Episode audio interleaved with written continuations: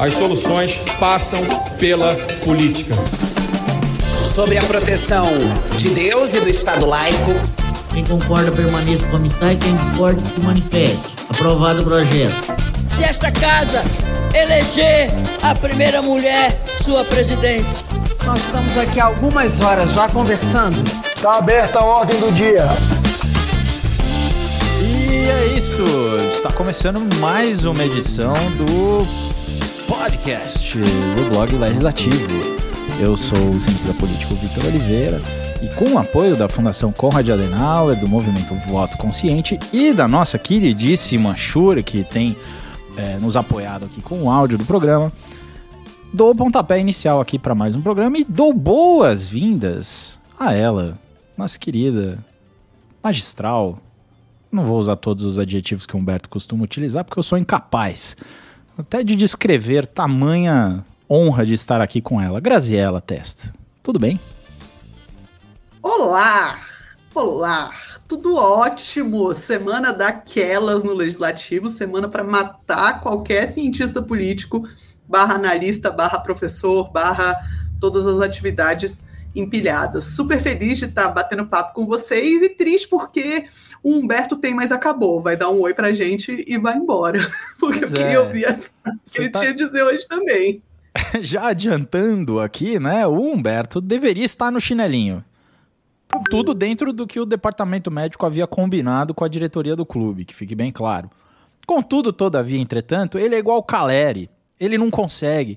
Ele faz tratamento no DM a semana inteira, ele dorme no centro de treinamento para poder participar do, do, do, jogo e do momento mais importante. Então ele está aqui com, né, com a gente, Humberto Dantas. Tudo bom, querido? Tudo jóia. Eu tô que nem o Caleri. Eu entro, jogo um pouco, perco a coisa mais importante e saio. Perde Aquele gol que ele perdeu não podia ter Perde perdido. Se bem que a narração foi injusta, era difícil fazer aquele gol. Depois que ele mandou o chapéu, não era uma coisa assim, o gol tava livre, nada, tava no lado, tinham dois caras, foi difícil. Não, mas quero deixar o meu boa noite muito. O cara tinha que fazer uma torção de coluna, né? Torção de coluna. É, coisa que ele não tinha naquele momento, né, para fazer. Então, quero deixar meu boa noite muito especial aqui para vocês dois, para todos que estão conosco, e dizer que efetivamente eu vou usar. Vocês já usaram tantas vezes a emenda Glória Pires nas minhas perguntas, hoje eu vou usar a emenda Caleri. Eu entro é e peço para sair. Beijo, galera. Eu ouço vocês no domingo, voltando para São Paulo. É isso, aproveita aí. Um beijo, Beto. Tá liberado essa semana presença remota. Olha, pessoal, deixa eu só dizer uma coisa. Toda vez que eu, que eu disser para vocês, vou sair de férias, podem ter certeza que é a pior semana da história do Legislativo. Desde 2012, que eu saio e 11 anos seguidos, alguma bodega muito importante acontece dentro do parlamento ah, então. na semana que eu saio de férias. Portanto, Fui ali e já voltei. Beijo, pessoal. Bom programa. Tchau, tchau. Bom descanso. Você sabe, Grazi, que né, nos Estados Unidos eles tinham, tem uma, uma, se não me engano, uma stripper famosa, assim, ou que ficou famosa por prever crises econômicas.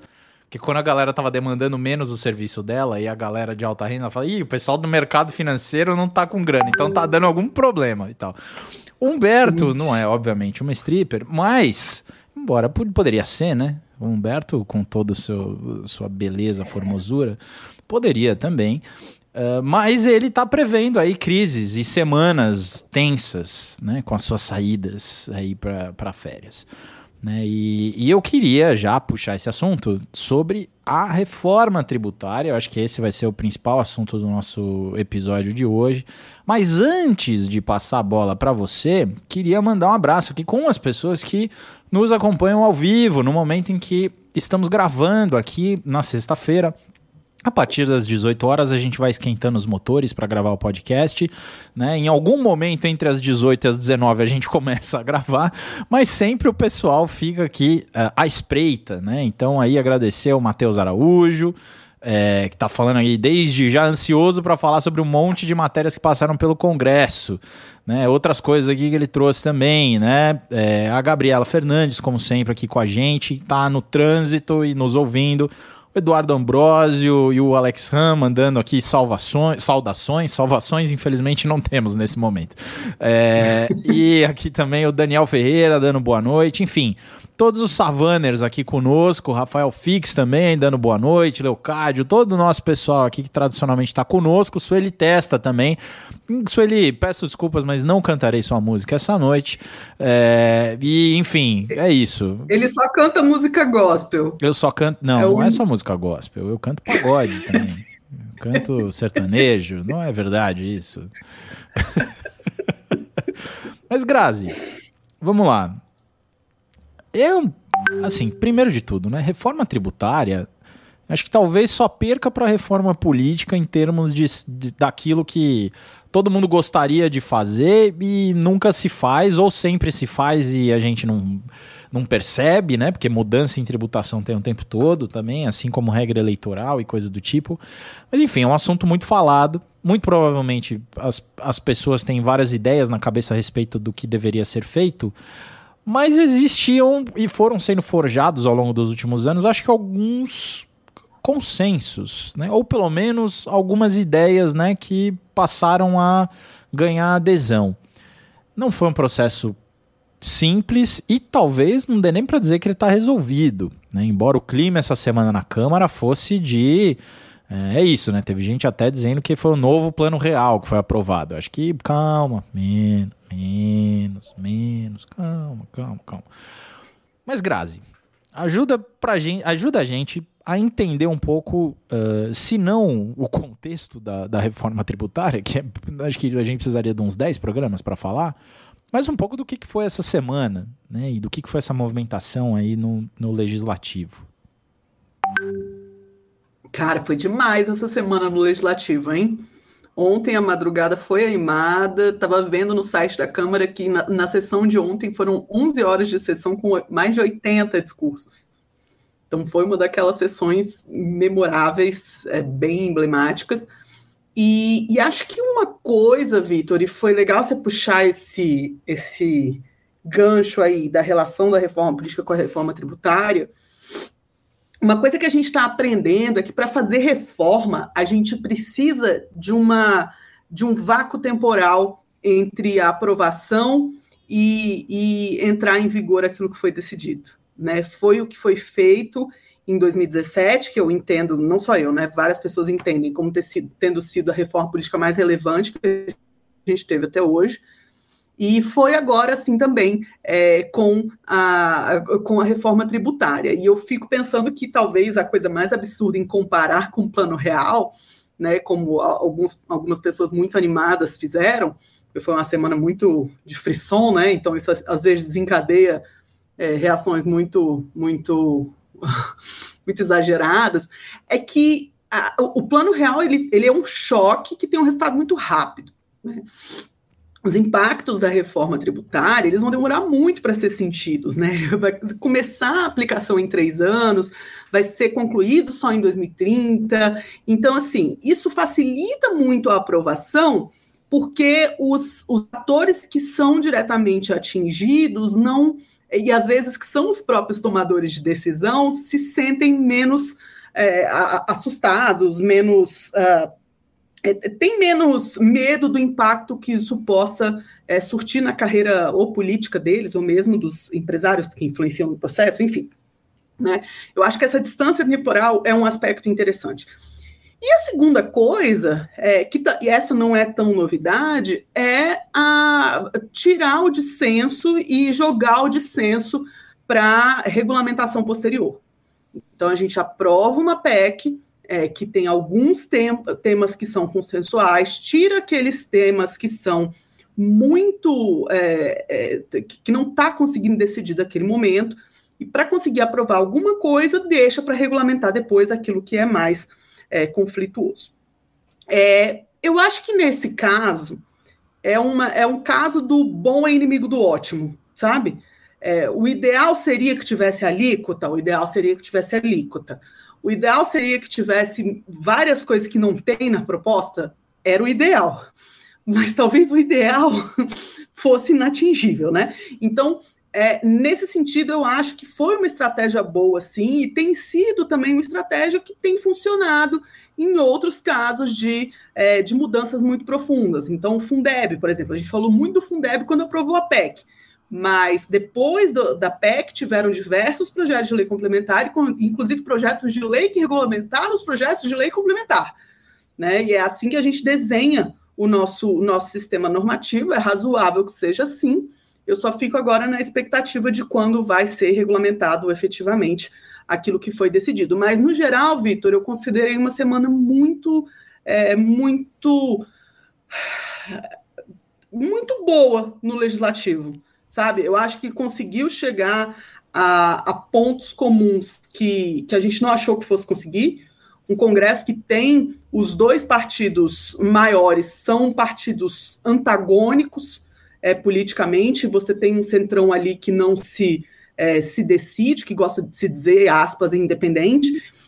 Com base nesse contexto, eu acho que foi muito positivo, mas eu sempre foi muito positivo com aquele meu asterisco que eu coloco dessa das tratoradas do Lira que continuam me incomodando e vão me incomodar mesmo quando eu achar que os resultados são positivos. Né? Então, a gente pode falar depois dessas tratoradas. Vamos ficar felizes primeiro, porque é raro a gente ficar feliz aqui. é isso. Não, é isso. Eu, eu concordo muito contigo com relação a, ao que representou essa semana. Foi uma semana boa. Pô, como raro é a gente virar e falar, pô, uma semana boa no legislativo. Né? Não bastasse o nosso quadro legislativo Me Ajuda a Te Ajudar, mas assim, a gente é isso, acho que a notícia boa da semana, né? Inclusive a pauta positiva da semana foi a pauta do legislativo, né? Assim, porque é raro. É, é raro, né? É um tema difícil e acho que teve muito mérito de muita gente, mérito individual, mérito coletivo. É, acho que, sabe, assim, é, pode falar, ah, mas é obrigação dos caras votar. Cara, das, outras, das últimas uh, uh, 57 legislaturas era obrigação dar um sistema tributário racional para o Brasil e não fizeram. Então, assim, a última reforma que foi feita, isso foi algo que foi falado várias vezes né, na sessão de ontem, não é, é, foi ainda lá na década de 60, se eu não me engano. Ou, ainda estávamos sob, estávamos sob, né, sob um governo autoritário. Né? Então, assim, é, foi uma reforma que, goste ou não, democraticamente feita, né? ou pelo menos dentro das regras democráticas que consideramos democráticas. Né? Então, assim, foi o, as preferências de vários atores foram ouvidas, até por isso que você descreveu, né? De, pô, não é uma. Não é a reforma que ninguém particularmente sonhou. Mas é uma reforma que eu acho que é, é dá para chamar de reforma, primeiro. Não é enganação. Uhum. Tem muita gente, obviamente, questionando o mérito da mudança. Mas, cara, a mudança da lógica do sistema tributário, por mais que ela vá demorar para ter efeito, por mais que tenha uma série de exceções, cara, o sistema tributário brasileiro é uma coisa maluca. Se você pensar no, na lógica só do ISS, não precisa nem pensar nas outras coisas. O imposto sobre serviços, que cada município cobra o seu. então você tem 5 mil ISS diferentes aí. Né? Você traz uma incerteza, tanto do lado de quem produz, do lado de quem consome, do lado de quem arrecada. Tem uma série de problemas, e mas a gente meio que se acostumou com isso. Então o receio de mudar era muito grande, né? Queria, inclusive, fazer um, um elogio que me parece que é digno de elogio da postura do governador do estado de São Paulo. E acho que quem acompanha aqui o nosso podcast sabe que não é que a gente não. Ninguém aqui ama de paixão o, o Tarcísio, não é isso. Mas, cara, foi o primeiro governador de São Paulo a aceitar perder receita, basicamente. Ou pelo menos uma reforma que potencialmente faria o Estado de São Paulo perder receita. Eu ainda acho que é um ganha-ganha. Todo mundo ganha nessa história. Né? Mesmo São Paulo, em tese, sendo prejudicado. Que foi um dos nós sempre de reforma tributária, é isso, a arrecadação de São Paulo. Entendeu? É, é, é bem ou mal, é, é, é falando a verdade, é, esse era um dos nós dessa reforma. Né? E o cara topou. Claro, teve concessão, claro, teve que mexer em governança, claro, teve um monte de coisa. Mas ele, além de tudo, é, trabalhou para aprovação da reforma, né? Teve até um episódio aí, já queria, comentar, queria te ouvir também sobre isso. Aquele embate que ficou registrado ali entre o Tarcísio e o Bolsonaro na reunião da bancada do PL. Né? Inclusive o PL, que também era uma outra pauta aqui nossa, né? Mesmo orientando contra a reforma, né, 20 deputados dos 95 que votaram, 95? Não, isso, 95, que votaram, é, votaram a favor da reforma, contrariando a orientação do partido e contrariando explicitamente o, o próprio Jair Messias Bolsonaro. Então, assim, é, queria te ouvir um pouquinho sobre isso também, né? Cara, isso é muito interessante. Eu acho que já estava tendo uma expectativa do momento em que o Tarcísio ia começar esse distanciamento do Bolsonaro. Quando saiu a ineligibilidade, eu não queria dizer não, mas eu disse, vai começar um movimento do pessoal mais de destaque na direita se distanciar do Bolsonaro. E o Tarcísio viu uma oportunidade tanto e catou essa oportunidade de um jeito republicano né? Assim, é, independente das intenções dele com esse movimento, e eu acho que sejam intenções muito mais pragmáticas do que de convicção, de fato eu entendo que tenha sido muito positivo e, e tenha sido para ele muito interessante também. Né? Que, pra, no, no meu ver, essa semana a gente viu dois movimentos tanto do principal possível candidato da esquerda, que é o Haddad, e do principal possível candidato da direita, que é o Tarcísio, de caminhar para o centro. Os dois buscando um eleitorado que tradicionalmente não é deles para conseguir se eleger nas próximas eleições presidenciais. Ótimo, é, assim, eu acho que isso são as instituições funcionando bem, é, com base nos seus incentivos, né? A gente tem que ver como é que vai ser a atuação daqui em diante. Sobre o vídeo do Tarcísio na, na convenção do PL, a primeira coisa que eu me pergunto é: o que, que o Tarcísio está fazendo na convenção do PL? Porque, assim, o Tarcísio é Republicanos. A gente poucas vezes fala sobre isso, mas eu acho que tem uma diferença grande é, entre essas agremiações. O Republicanos é um partido muito. É, muito, e a gente já falou isso algumas vezes aqui também, né? Que parece que está doido para entrar no governo desde a PEC da transição, em dezembro do ano passado. Né? Parece que tá. Sabe aquela pessoa que fica andando em volta da piscina falando assim: duvido que vocês me empurram, duvido que vocês me empurram. Louco pra né? ser jogado ela pra piscina. Falar, ela pulou. Louco pra ser jogado pra piscina. Exato, já tirou até o tênis, não tá com o celular no bolso, né? Assim. E parece que o republicano já tá assim há algum tempo.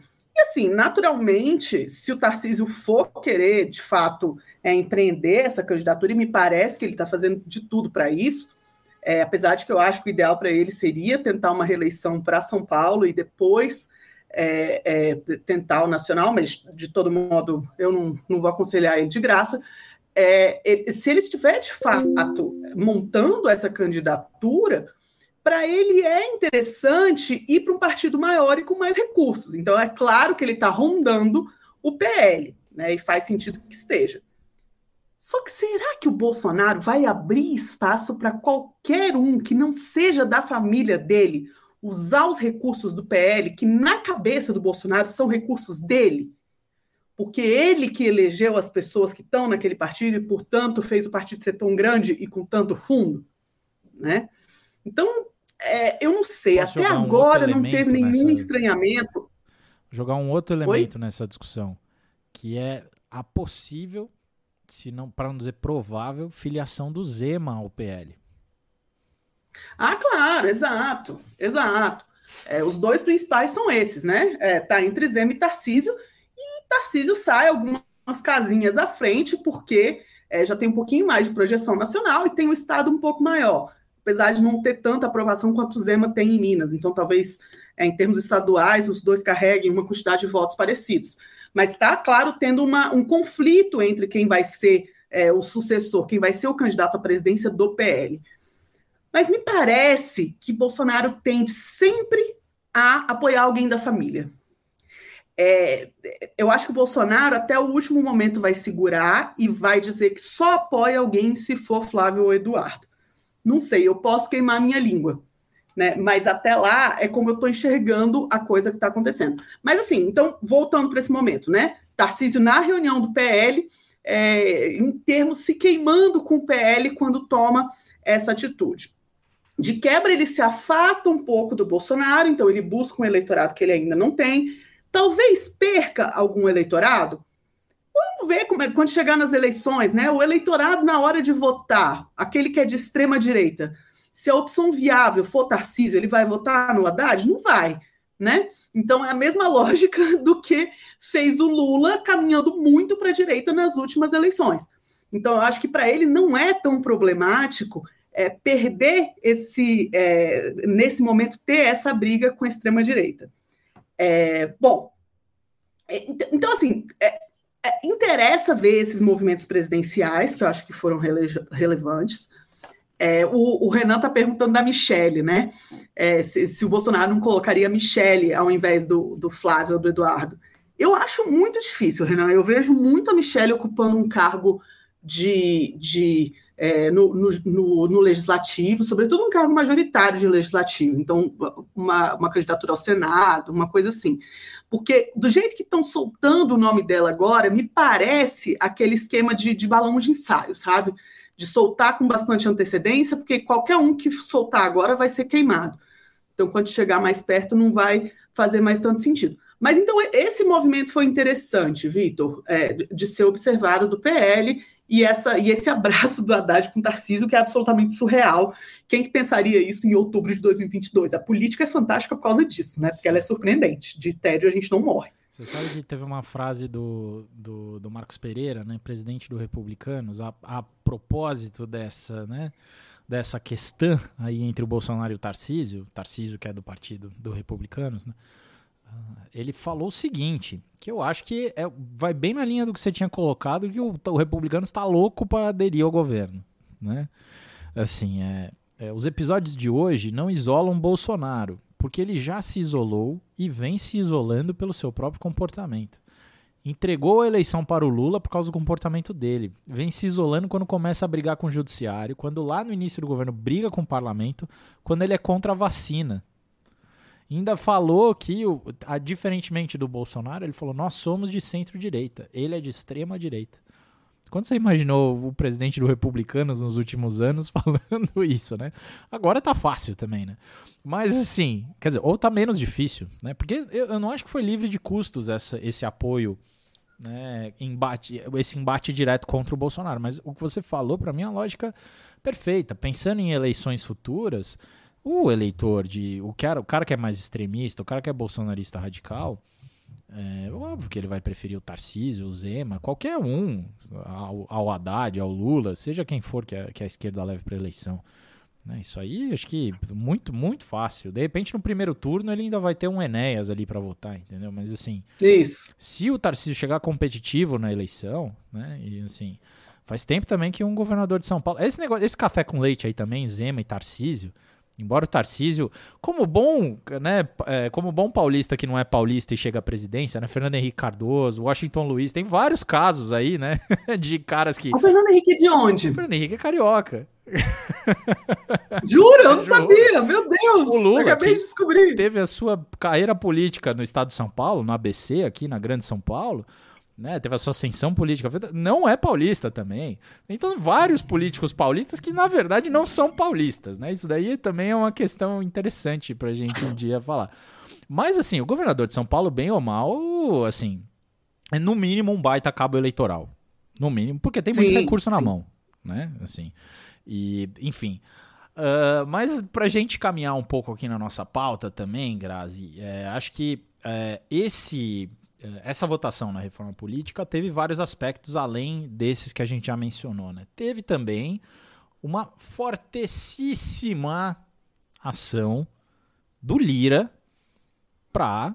Uh, eh, se fosse outro tema, um tema ao qual eu sou menos simpático, eu usaria o termo tratorar. Como eu gosto da reforma tributária, eu não vou criticar o Lira, porque eu sou essa pessoa, entendeu? Inconsistente. Sou essa pessoa que não é, é, coerente, entendeu? Não tem problema. Eu admito a minha incoerência. Eu amei o que o Lira fez ontem, mandando todo mundo pô, sabe assim. É, agora, é, você vê algumas coisas, né? As mudanças na maneira como as votações são encaminhadas favoreceram demais a capacidade que ele tinha de encaminhar as votações ontem. Né? Diminuiu a capacidade da oposição fazer obstrução. Né? Isso, olha só como é interessante, né? foi feito ainda durante o governo Bolsonaro. Agora, são os bolsonaristas que estão na oposição. não, não tinham o que fazer. Não, não tinha obstrução nenhuma a ser feita. Né? Incapazes completamente de bloquear qualquer coisa ou negociar ainda que fosse.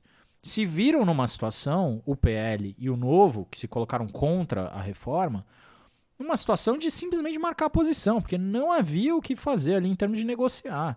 Usar a obstrução para negociar. Né? Porque isso é uma coisa importante. Obstrução, o pessoal fala, ah, mas isso aí é para atrapalhar.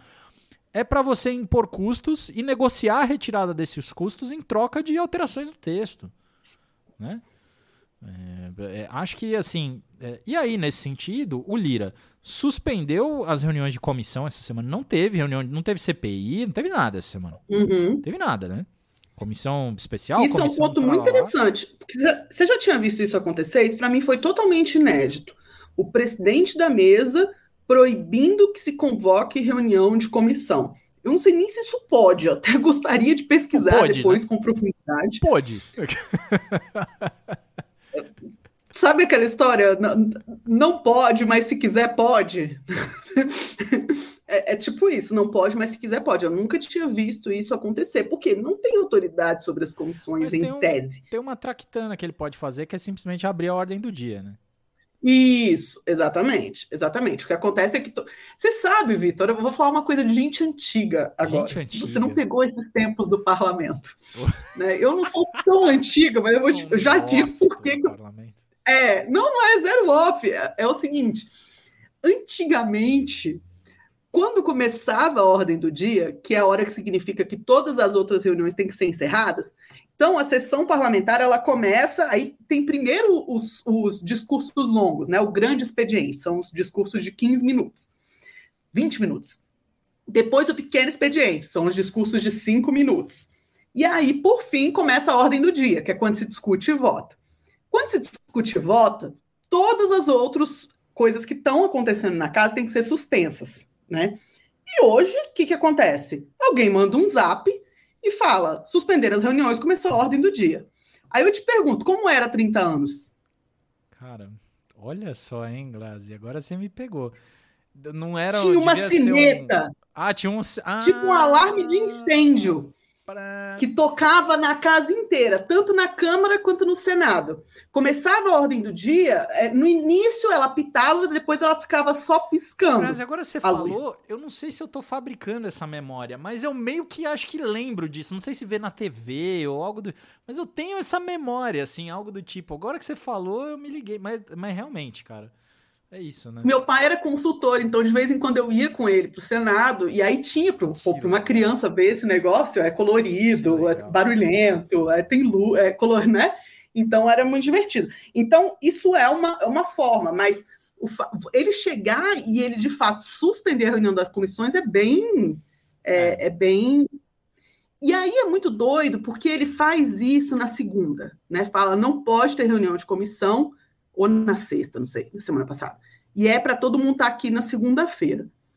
Quando chega na quarta-feira, ele edita um ato da mesa falando que a presença não vai ser biométrica, ela vai ser é, via aplicativo. O que, que isso significa? Vitor estava falando muito oportunamente agora do processo de obstrução.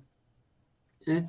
Processo de obstrução são as ferramentas regimentais que a minoria tem de barrar alguns temas que são mais conflituosos.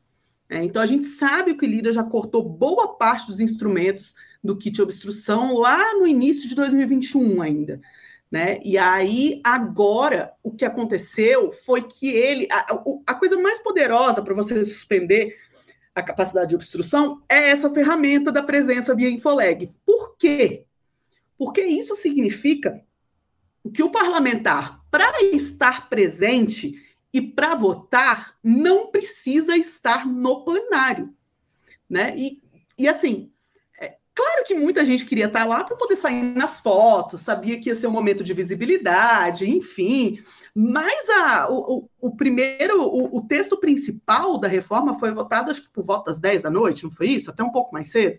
Foi um pouco mais cedo. Depois, isso. E aí, depois que começa as coisas conflituosas de fato, que são os destaques, aí foi até depois das duas da manhã. O sujeito que não tá afim ou que tava, tava frio em Brasília, né? Não, não trouxe casaco, ele vai para casa e ele tá ali no aplicativo, entendeu? A, a, a liderança orienta.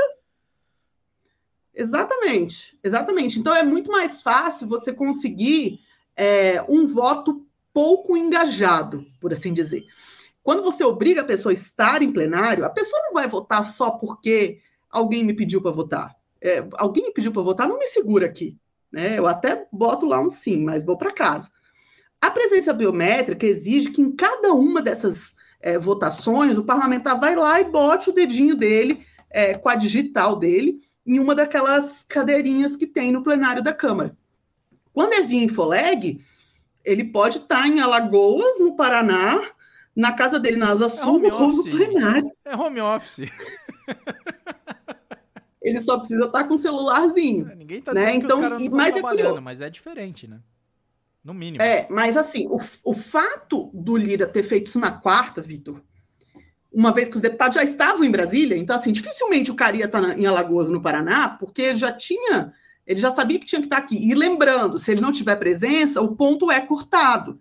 Por isso que os parlamentares dão tanta atenção a isso, eles não recebem por aquele dia de trabalho, né?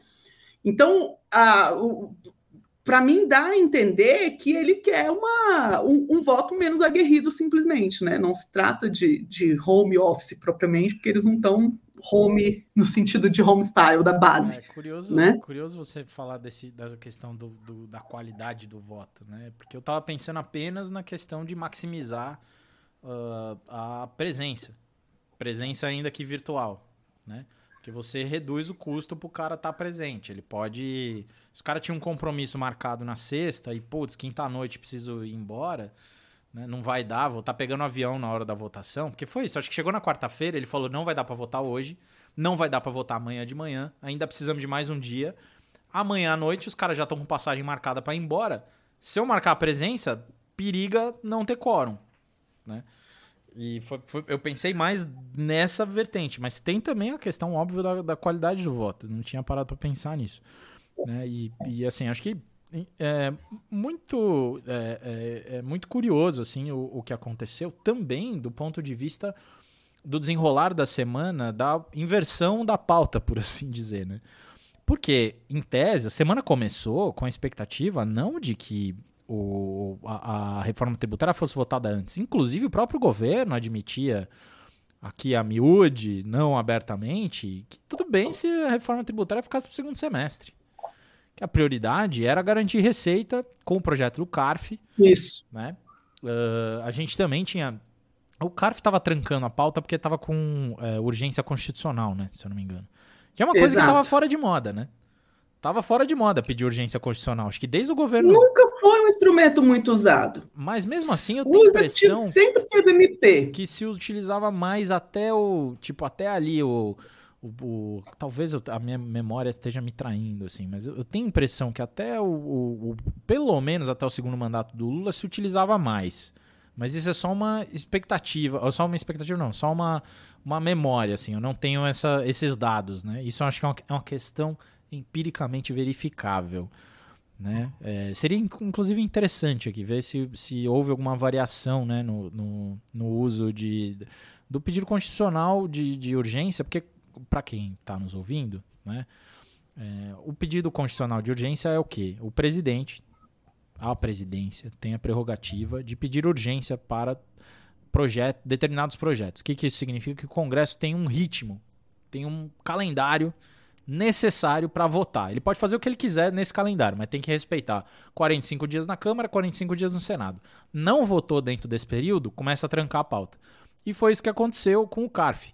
Só que só tranca a pauta daquilo que está é, no mesmo nível da hierarquia das normas. Ou seja, não tranca a PEC. Essa é a interpretação que vem lá da presidência do Temer. Né? Quando o Temer 2009. ocupou a presidência da Câmara, essa foi a ideia, né? Que trancamento de pauta só vale para quem é do mesmo clube, só vale pro coleguinha. Então, né, igual só tranca igual, ou quem tá no mesmo, no, na mesma prateleira. Né? Então, PEC só. PEC tranca tudo, porque tá tudo abaixo de PEC. Mas é, é, é, PL, né, legislação ordinária, medida provisória, só tran não tranca PEC. Então, essa foi a interpretação que possibilitou a inversão da pauta. Né, que foi botar a, a, reforma tributária na frente. Né? E hoje foi uma semana tão louca que teve votação na sexta-feira. assim, é. Fazia tempo que não tinha votação, votação. na sexta-feira, né? E aí, Vitor, outra coisa que é interessante, só acrescentando essa, essa tua explicação tão boa, é que em 2017 o STF corroborou essa interpretação do Temer. Né? Então, provocado, ele corroborou que, de fato, é, o MP não trancaria a pauta. Até poderia procurar saber, cadê a nossa bancada aqui de, é, de juristas, ouvintes, se esse é, tipo de, uh, de, se essa decisão da STF a, a, também abarca PL, porque até onde eu sei, PL não estava incluído tanto na decisão do Temer quanto do STF, né? Mas a princípio seria menos é menos grave você é, passar à frente na pauta de um PL do que de um MP, né? Então, se você tomou essa decisão para MP, tomar para PL é menos grave. Mas já é mais um elemento que a gente coloca para conta do tratoraço que não foi tratoraço, porque a gente gosta do resultado. Exatamente. Porque é isso, somos completamente incoerentes aqui. Amo, amo Arthur Lira. Nunca falei, nunca critiquei, que fique bem claro. E duvido alguém chegar aqui com algum registro meu, qualquer que seja, falando mal de Arthur Lira, presidente maravilhoso do, da Câmara dos Deputados. Bom, é...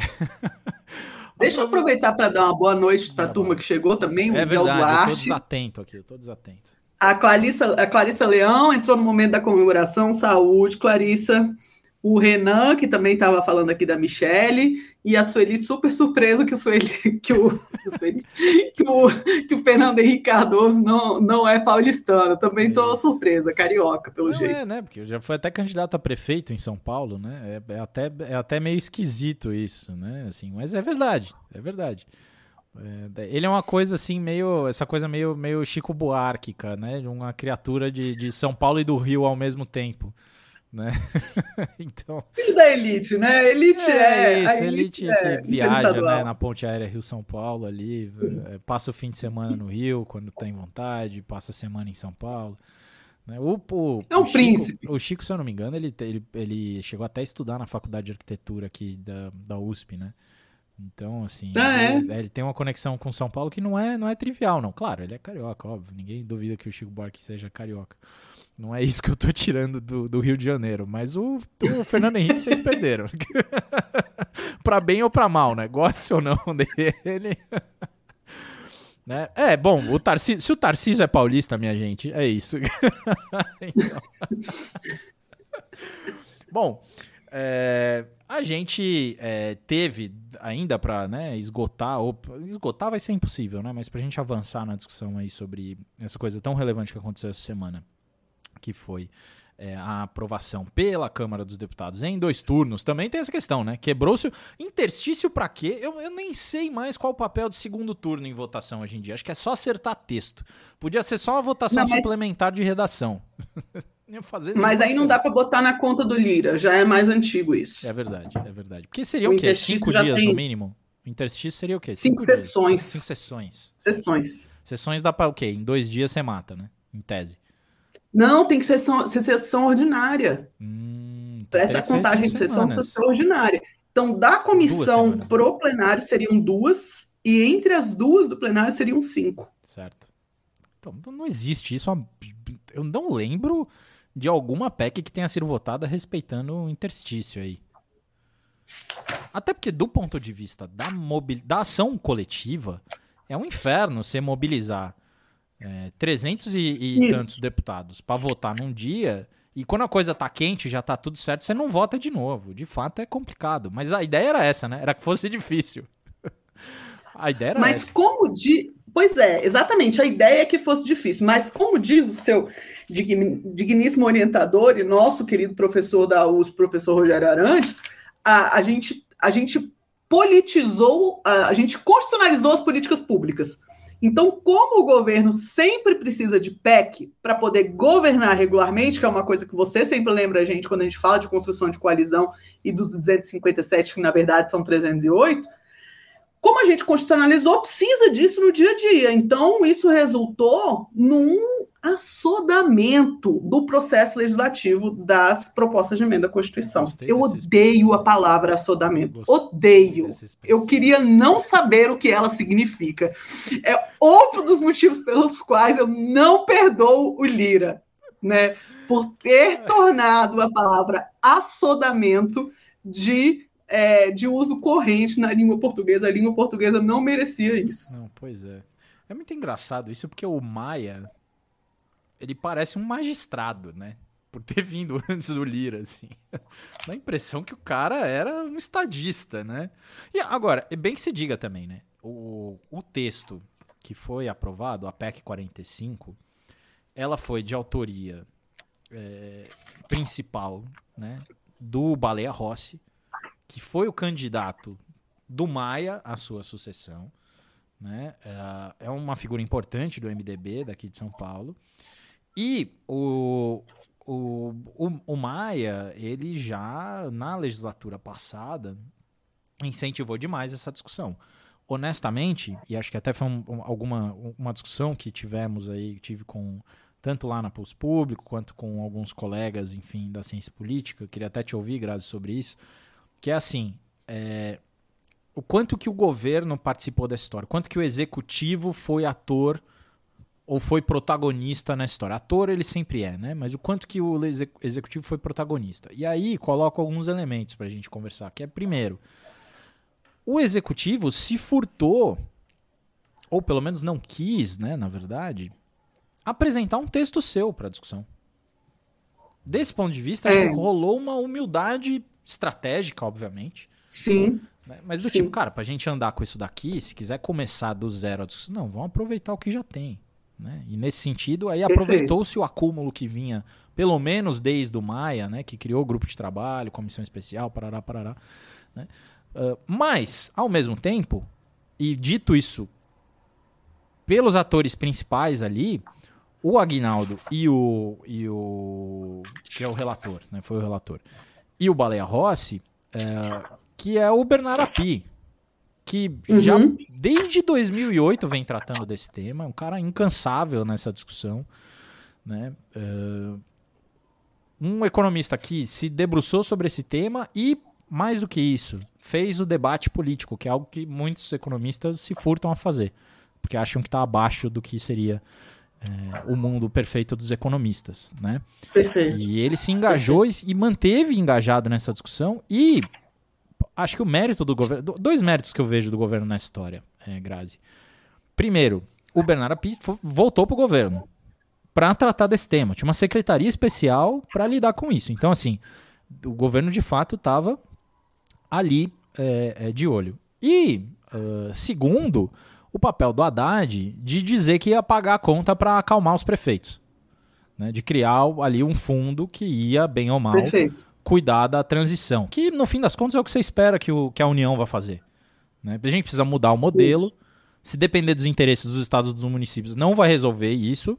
Alguém precisa virar e falar: não, tranquilo, eu pago a conta dessa diferença. Né? Mas queria te ouvir um pouco sobre esse papel do executivo.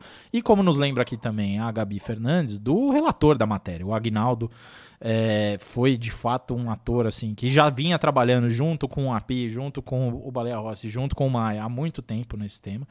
Né? E que também apoiou, inclusive, contra. Essa é uma coisa curiosa também.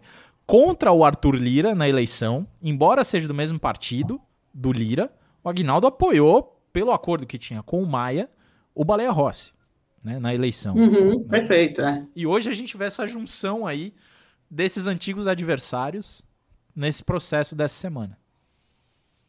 Sim, perfeito. Mas também, assim, foram adversários naquele momento, eles não são propriamente adversários históricos, né? Foi uma rivalidade temporária por causa das eleições, mas só para completar o papo anterior, Vitor, a, foi em 2010 que teve a questão de ordem 720 que mudou o entendimento sobre quebra de interstício de cinco sessões no plenário questão de ordem 720 de 2010.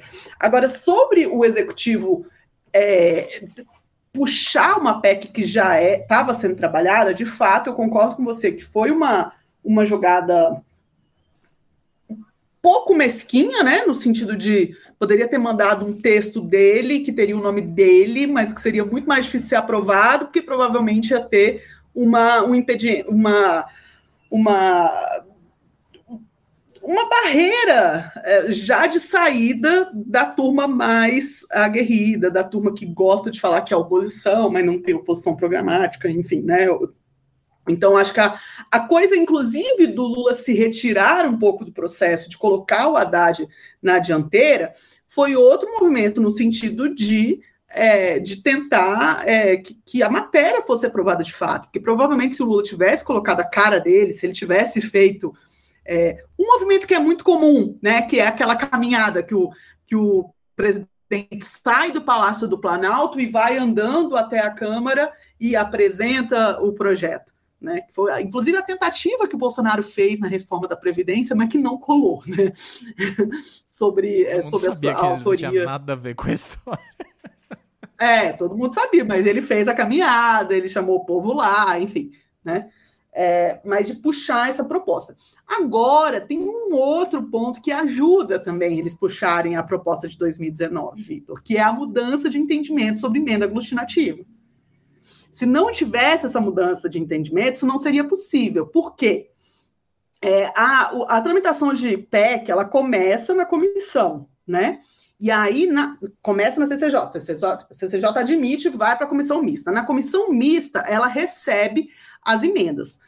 Para apresentar emenda para a medida provisória, você precisa do mesmo apoiamento que precisa para aprovar a própria PEC. Por que eu estou falando medida provisória? PEC, desculpa. Para apresentar emenda para PEC, você precisa é, do mesmo apoiamento, que são 171 deputados, né? A assinatura deles mesmo, né? Que hoje é assinatura digital, mas não é líderes que representem esse número. Você precisa das assinaturas dos 171 em cada uma das emendas. A PEC 45, que foi votada ontem à noite, tinha 219 emendas. Depois, em plenário, né, aprovado o, o parecer, o parecer é, do, do relator da comissão vai falar: aceito essas emendas, recuso aquelas. O plenário, depois, em tese, pode inclusive resgatar emendas que o relator deixou de fora, mas, em tese, antigamente, no, no, nas, é, nos tempos áureos do legislativo, a regra era que nada novo pode ser inserido no momento do plenário. Né? É, então, você não pode acrescentar uma emenda nova. Só que tem uma figura de uma emenda chamada aglutinativa, que é a possibilidade de você juntar duas, três ou várias emendas numa só e transformar numa emenda diferente. Mas, e nessa brincadeira. Mas... Exato. E nessa brincadeira de você juntar emendas diferentes, o novo entendimento do Lira é que, se for um tema correlato a elas, ele pode entrar como novidade, porque não é propriamente novidade. E o texto do artigo é fantástico, né? O, o, parágrafo terceiro do artigo Leia 118 gente, Grazi, por gentileza. do regimento. Cara, é o, é o próprio Odorico, Odorico Paraguaçu, isso aqui. Eu não me lembro como era, é, como falava o Odorico Paraguaçu, eu queria saber falar para poder imitar. Emenda aglutinativa é a que resulta da fusão de outras emendas, ou destas com o texto por transação tendente à aproximação dos respectivos objetos. Cara, isso é. Isso é isso Vou é repetir. transação tendente à aproximação dos respectivos Grazi, objetos. Dá para declarar guerra com esse. dá, dá, dá. Então, a, a interpretação é que não pode colocar tema novo, mas se quiser, pode. É isso. E outra coisa que entrou na resolução 21 do Lira é que as emendas aglutinativas não precisam de 171 assinaturas de parlamentares. Pode ser de líderes que representam esse número. Que a rigor pode ser de três pessoas. Né? Não, então você insere. Você precisa de, acho que duas, inclusive né? Porque... É, é, você precisa de duas, mas precisaria CPT e PL. Eu já parei para fazer essa conta. Teria que ser PT e PL, não, fosse é duas. Eu, tô pensando no bloco do. Ah, no bloco. Não, mas tem líderes é líderes partidários para cá. Será que porque com a mudança do regimento do negócio dos blocos, eu acho que ficou mais forte isso. Mas vamos che- eu vou checar isso daí. Tá, eu acho que checa. talvez hoje em dia é, é pior que. Então, você precisa de pouquíssimas assinaturas para inserir um tema novo em plenário para uma coisa que vai virar emenda constitucional. Muito louco isso. Muito louco. né? Mas possibilita, possibilitou puxar esse, esse projeto é, de 2019 e, e trazer algumas novidades, enfim, né? É, que já constavam num tema que o Bernardo Api já estudava há muito tempo, né? Já era. Apenas para fazer aqui um reparo que a, a Gabriela Fernandes também é, nos lembrou aqui, a, é, a Vane- é Vanessa Canado, se eu não me engano, né? Que é, é, trabalhou junto com o API e, e que tem uma proximidade pessoal aí, inclusive com o Rodrigo Maia. Então, você vê, não é nada por acaso. Né? Nada é por acaso. O Raul estava na votação no lugar do nosso querido Dallagnol, né? assim, o Raul é um deputado que tá, o quê? Faz umas ele tá pelo menos desde a década de 20 falando de reforma tributária no Brasil, assim. É verdade. O cara é um munhá da reforma tributária, é impressionante, assim. E ele tava lá, eu achei incrível, assim, achei incrível, né? E, e, e foi um- realmente uma semana extraordinária. E olha que o nosso parlamento não é simples, mas foi uma semana extraordinária. É, mais alguma coisa sobre a questão daí das aglutinativas, Grazi? Ou passamos em frente aqui? Não, passamos, passamos. Então, acho que um, um último destaque, né? Teria certamente muita coisa pra gente falar, mas obviamente a gente também já tá avançando aqui no nosso no nosso tempo, né? E aproveitando aqui também para né, um salve aqui do Jefferson Lemes e é, eu não sei exatamente o seu nome, mas o usuário, né? Aqui Polissai na veia, skate no pé. Que é, um- é uma coisa que, assim, muito curiosa. Eu não sei o seu nome, se puder ajudar a gente aqui. Né? É... Enfim, Mas eu gosto da ideia de pôr sai na veia e skate no pé. Eu acho, Pois acho é, divertido. Eu, eu- eu- eu acho, eu acho curioso. É que esse negócio de skate no pé me lembra Charlie Brown Jr. e eu definitivamente não sou. Sabe aquele negócio que todo mundo gosta e você não?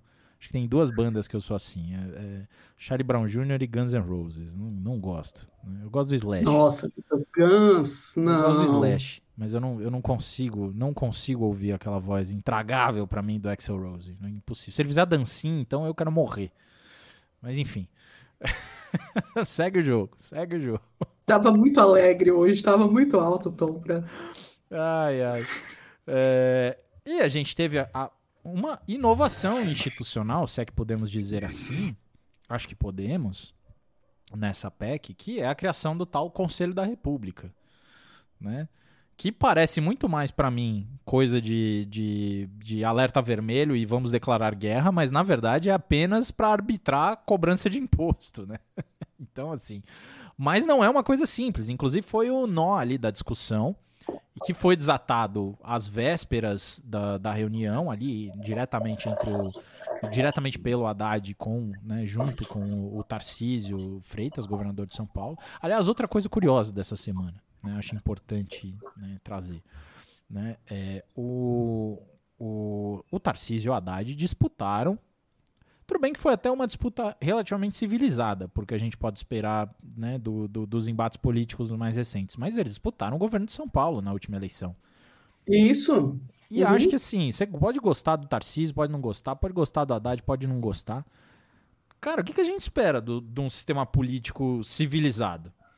Tem eleição, você se mata durante a eleição, passou a eleição, filho, bora trabalhar junto. E foi o que eles fizeram, sabe? Assim, eu acho que uma coisa bastante. Eh, Deveria ser a regra, e co- mas como não foi nos últimos anos, eu acho que a gente precisa louvar esses episódios, assim, né? Eu acho que. né?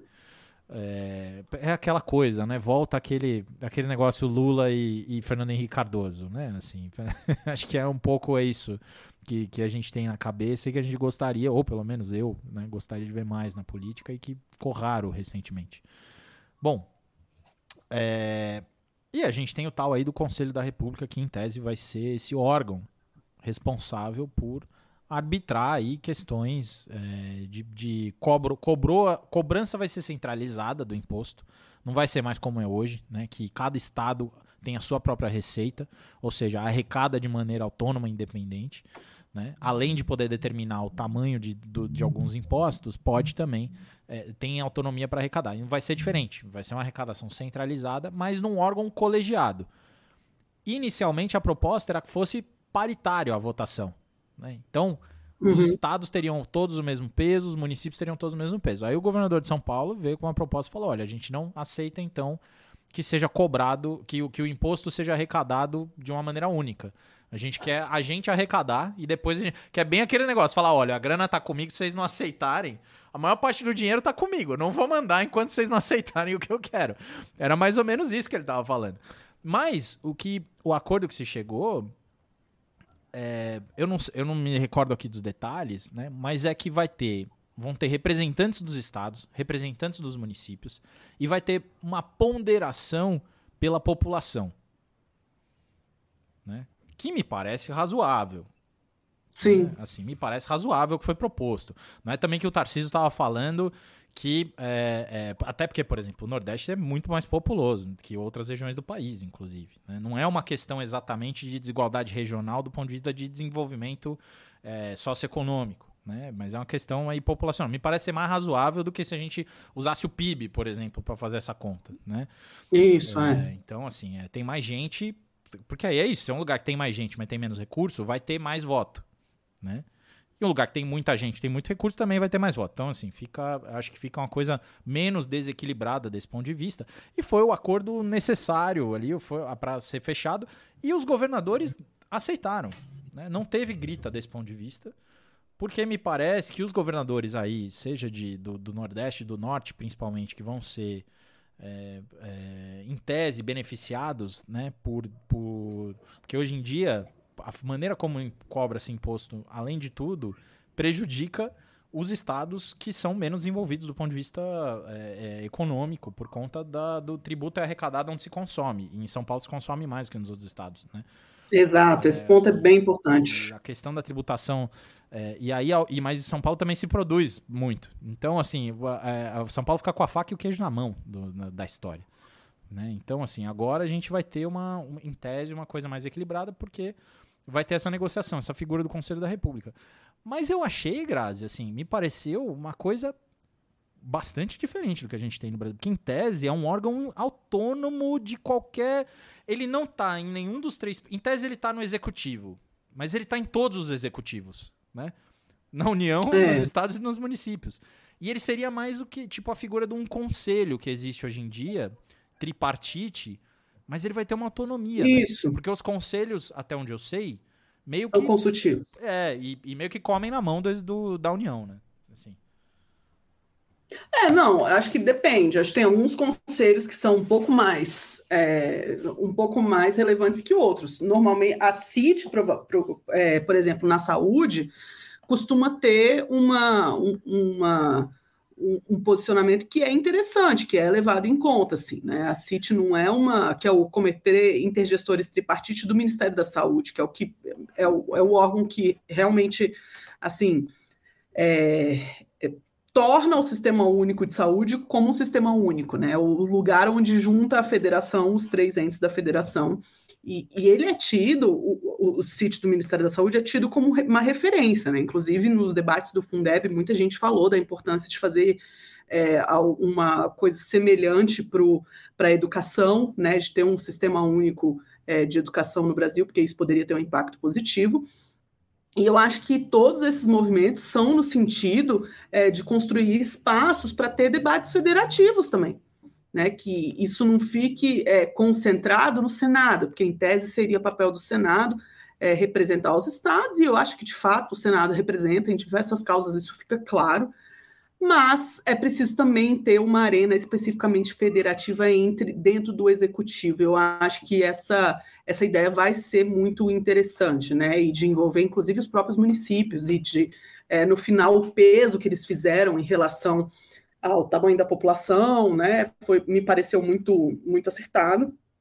E acho que uma coisa que a gente tem falado, Vitor, acho que desde fevereiro, é sobre a costura que o Haddad vem fazendo com os municípios, sobretudo, é, para que eles não barrassem a reforma. Né? Eu acho que foi identificado muito rapidamente é, que o, os principais, o principal ponto ali de tensionamento que poderia segurar a reforma, fazer ela não acontecer, é, eram os municípios, e isso está sendo costurado já tem algum tempo, talvez tenha sido, é, esse movimento tenha sido importante para que ela não fosse, é, para que ela não morresse na praia também, né? E acho que tem uma perspectiva muito boa para esse conselho. É, o, a, a parte burocrática, né, a, organização vai ser feita pela presidência da República, mas como você disse, não vai ser um órgão é, dependente da presidência da, República, vai ter uma, é, uma autonomia na decisão sobre os tributos. Isso talvez ajude, impacte até na, na construção da governabilidade, né? É, uma,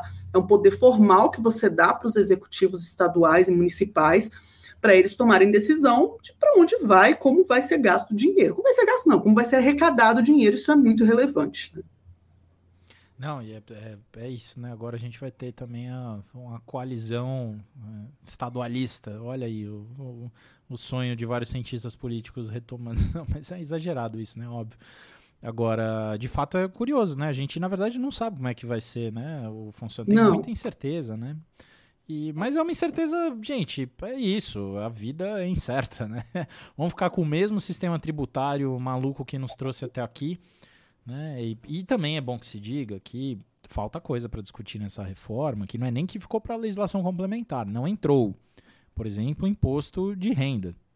Não teve essa discussão. Sim, sim, sim, sim, sim. É uma discussão relevante, não é pouca, mas, mas é impossível não reconhecer é, para mim, pelo menos do ponto de vista, eu que não sou, não sou economista, não sou tributarista, mas do ponto de vista institucional, acho impossível não reconhecer o, o avanço que foi feito, ou pelo menos o esforço que foi feito. Né?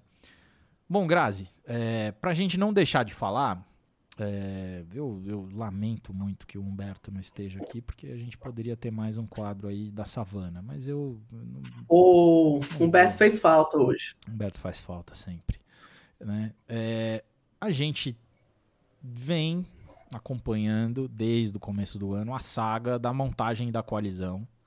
Né? E das críticas recorrentes que são feitas. E aí cada votação nova é, agora a gente vai saber o tamanho real da base. Aí passa a votação e fala, não, mas não dá para saber. acho ótimo isso. Ai, ai, acho, acho incrível, assim. Teve até um, um comentarista político aí, cujo nome eu não vou falar, mas que fez a seguinte conta essa semana é, pegou ali a votação, quantos votos contra teve a reforma, que foram 118, se eu não me engano. E aí falou, é mais ou menos o mesmo tamanho que a, então a extrema direita, ou seja, ele associou todo mundo que votou contra a reforma à extrema direita, certo? Convenhamos, acho que dá no máximo para pôr aí o PL e o, e o novo nessa história, e mesmo assim não é todo mundo, e uh, uh, sei lá. Mas ele falou, é do mesmo tamanho da, da, da esquerda. Então, o Centrão é que manda no Brasil por causa disso. Nossa. curioso, é uma análise bastante curiosa, assim. Um pouco Muito aprofundada. É, bastante aprofundada. Como um pires de cerâmica. Exatamente, exatamente. A gente sempre pode contar com a crônica política no Brasil para fazer análises profundas. Mas, o que. É, antes que os jornalistas fiquem mais bravos comigo, é, a gente teve aí algumas movimentações. Dizem, dizem que hoje pela manhã, o Lula telefonou para o Lira diretamente e falou: Eu quero o Centrão no governo. Não sei quais foram as palavras, mas o resumo da ópera aparentemente foi esse: Eu quero o PP, eu quero republicanos no meu governo. Né? Foi mais ou menos isso que ele falou, aparentemente com todas as letras. É... Foi, ele falou desses dois partidos? Foi essa a fofoca? A, aparentemente, aparentemente. Tá. Certo? Uh, então dizem que a votação do CARF nesta sexta-feira, inclusive, não foi à toa né? Porque o Lira estava ameaçando hum. deixar isso para o segundo semestre, depois do recesso. Inclusive tem essa história aí que o Lira vai viajar semana que vem, né? E vai aproveitar suas férias mais cedo e tal. Enfim, não sabemos. Mas, o que eu ia te perguntar. É... Teve tanta vaselina nessa votação do CARF que foi votação simbólica, cara. Falou-se tanto, mas foi assim: foi vaselina, vaselina, vaselina simbólica. Não teve um que pediu verificação. Não teve. Verificação, senhor presidente. Não teve um requerimento. Acho que os caras também estavam é cansados de ter ficado desde a quinta, ficaram a quinta noite inteira votando e falaram: ah, hoje eu não vou encher o saco, vai, vai lá, já passou esse negócio. Mas é isso, né? Se falou tanto que era, nossa, é difícil passar o CARF e tal. Era chantagemzinha, né? Agora, chantagem que faz. Essa que faz parte da política quando você tem o, os votos que estão faltando, né? É, do famoso pivô. Tem um poder, sim, de extrair é, é, é, vantagens. Essas vantagens podem ser lícitas, podem ser ilícitas, podem ser de várias ordens, né? Acordos em vários sentidos, inclusive mudança em texto, né? Mudança em política pública. Mas é fato que quem, tá, quem decide ali de última hora, quem fica fazendo esse, esse jogo, esse joguinho, é, pode ficar de fora, mas pode também ter esse tipo de benesse. Mas enfim, o, o fato é. Grazi, veremos finalmente republicanos e, e, e progressistas. Né? O, o, PP não mudou de nome oficialmente, né? Veio com aquela papagaiada de rebranding, né? Também. Mas ficou. Ah, não mudou, não? PP. É, continua PP formalmente. Eu jurava. Aí eu, eu tô fazendo um mapeamento. Aí eu falei, ué, eu não tinha mudado o nome do partido. Você vê, deu certo, né? O rebranding. Eu fiquei com isso, com isso na cabeça. É bom saber, porque eu tô escrevendo um artigo e tá progressistas lá. É, eu vou não... mudar de volta para PP. E é curioso porque em todos os registros fica Repu Republic ou Republicanos e uh, do PP continua PP. É, mas, enfim, independentemente disso, veremos uma reforma ministerial finalmente, Grazi? Ou não veremos? Hoje, aparentemente, a ministra do Turismo, do União Brasil, é, pediu para sair. Ah, coroou-se o processo. Findo. Pois é. Findo. Nossa, também foi uma fritada longa essa, né, essa coitada? Aí tá... Foi Aquela... muito tempo de. Não foi uma fritura, foi banho-maria, né? Veio vindo ali, tal. Tem que mudar a expressão. Foi. Foi uma Maria, foi muito longo. É, e assim, Vitor, é, acho muito, muito bola de cristal ficar falando se vai vir ou não vai vir é, reforma ministerial. Mas hoje, no final da tarde, lembrando, a gente está gravando na sexta-feira, 7 de julho, a gente já recebeu essa primeira, é, essa primeira notícia de que parece que o Lula vai receber os líderes no Palácio do Planalto. Né? Isso já parece ser um movimento é, nesse sentido. E eu achei super curioso que teve uma jornalista que trouxe um bastidor, foi a Nato Zaneri, no, no, no, falando sobre o Ciro Nogueira, né? Que o Ciro Nogueira conversou. Alguém perguntou para o Ciro Nogueira se ele não ia falar com Lula, né? E o Lula, e aí o Ciro Nogueira falou que não queria falar com Lula, porque em 15 minutos de conversa, cara, é uma expressão tão boa eu esqueci qual é a expressão, Vitor. Procura essa expressão. Eu acho que ele falou assim: em 15 minutos ele me seduz, algo do tipo, assim, ou ele me conquista. É um papo macio isso, e. Cara, é uma expressão isso. muito boa. Isso. É, então, é, eu acho que isso já diz muito. Já diz muito. Ele é capaz de me seduzir em 15 minutos. É macio e jeitoso. Olha só, na minha cabeça ficou só o macio, não ficou o jeitoso. então, assim, tá, tá, vamos ver se é, a gente vai ter um Lula macio e jeitoso no Palácio da Alvorada. Você vai ter o Lula é, pós, pós-prisão. Né, para formar essa coalizão, eu acho que isso vai um pouco determinar se vai ter ou não vai ter reforma ministerial. É muito louco isso, porque o Ciro Nogueira, quando ele era do governo Dilma, é bom lembrar, né? Não seria nenhuma era. verdade isso. Ciro Nogueira era um dos que, na época do impeachment, mais dizia que não iria abandonar de jeito nenhum. Né? Era, era. Mas, no fim das contas, o, o último, o que ficou para apagar a luz mesmo, de fato, foi o Kassab, né? Mas, enfim. É, bom, Estamos caminhando aqui para o fim dessa edição maravilhosa, mas ainda assim triste por estarmos sem Humberto Dantas. E aí, neste sentido, minha querida Grazi, não sei se tem mais algum tema aqui que você gostaria de incluir na pauta, mas eu já vou perguntando para você, Grazi. É, Graziela Testa, me dá um abraço virtual? Opa, dou demais. Bom, abraço virtual dessa semana vai para o queridíssimo professor Lucas Córdova, um baita regimentalista, secretário é, da Comissão de Educação, e que me dá aula toda semana e agora vai dar aula também é, de regimento por aí. Então, é, procurem aí o Lucas no Instagram, nas redes sociais, ele é muito, muito bom no que ele faz. E, e então, meu grande abraço. E é meu colega de graduação também, né? Então são ligações que a gente tem assim que duram muito tempo. Então um grande abraço para o Lucas Córdova. É isso. Bom, nesse sentido. Vitor Oliveira, Ah, olha só. me dá um abraço virtual? até pular. Eu falei, não me preparei para este momento. Um clássico. Um, clássico, um reinventado. clássico. Mas hoje eu fiquei tão, hoje eu fiquei tão preocupado. Eu falei, olha, eu preciso, eu preciso ancorar o podcast. Ancorar é uma expressão maravilhosa. também. Um baita âncora, arrasou. Muito obrigado. Eu preciso ancorar o podcast logo. Não vou mandar abraço pra ninguém. Mas, é, enfim. é, gente, é, uma semana tensa. Queria mandar um abraço para Arthur Lira. Meu abraço virtual essa semana vai para o, o- todo Deus, mundo. é o Mas agora falando do sério. poço desse podcast. É, mas agora, agora falando sério, minimamente, eu fiquei emocionado essa semana, sem sacanagem. Fiquei emocionado com uma coisa que é, a gente que luta tanto para defender o legislativo dos seus detratores, e convenhamos, os detratores muitas vezes têm razão no que falam, mas a gente mesmo assim entende, a gente sabe da importância do, do legislativo. Quando, quando ele acerta, quando a coisa funciona, os mecanismos da política que não são fáceis, né, funcionam, a gente fica feliz. Eu fiquei, eu fiquei feliz, eu fiquei emocionado. Eu não espero muito do legislativo. Quando ele me entrega mais do que eu espero, eu fico, fico emocionado. Então, vão, meu abraço virtual essa semana vai para o Poder Legislativo brasileiro. Olha só. a Câmara dos Deputados em especial. Que abraço amplo, cabe todos nesse, É, foi um amplexo. nesse abraço. Exatamente. É aproveitar para fechar um abraço também. O, o- o nosso skate na veia falou que o, o Marcelo Alcântara não está aqui para resolver é, essa questão. A gente tem vários é, regimentalistas e advogados que hoje não estão quietinhos aqui. É isso. É, mas um abraço para todos eles, para o Renato Natalino também, que chegou mais tarde, mas está aqui com a gente. É isso, minha gente. Bom, então, com o apoio da Fundação Conrad Adenauer e do Movimento Voto Consciente, da nossa querida Shuri,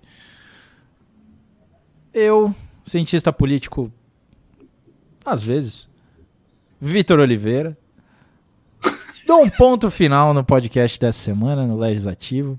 Não sem antes mandar um abraço para minha querida Grazi. Muito obrigado hoje, Grazi, por me aturar aqui para todos os nossos queridos e queridos amigos ouvintes. Grazi, um beijo, querida. Até a semana que vem.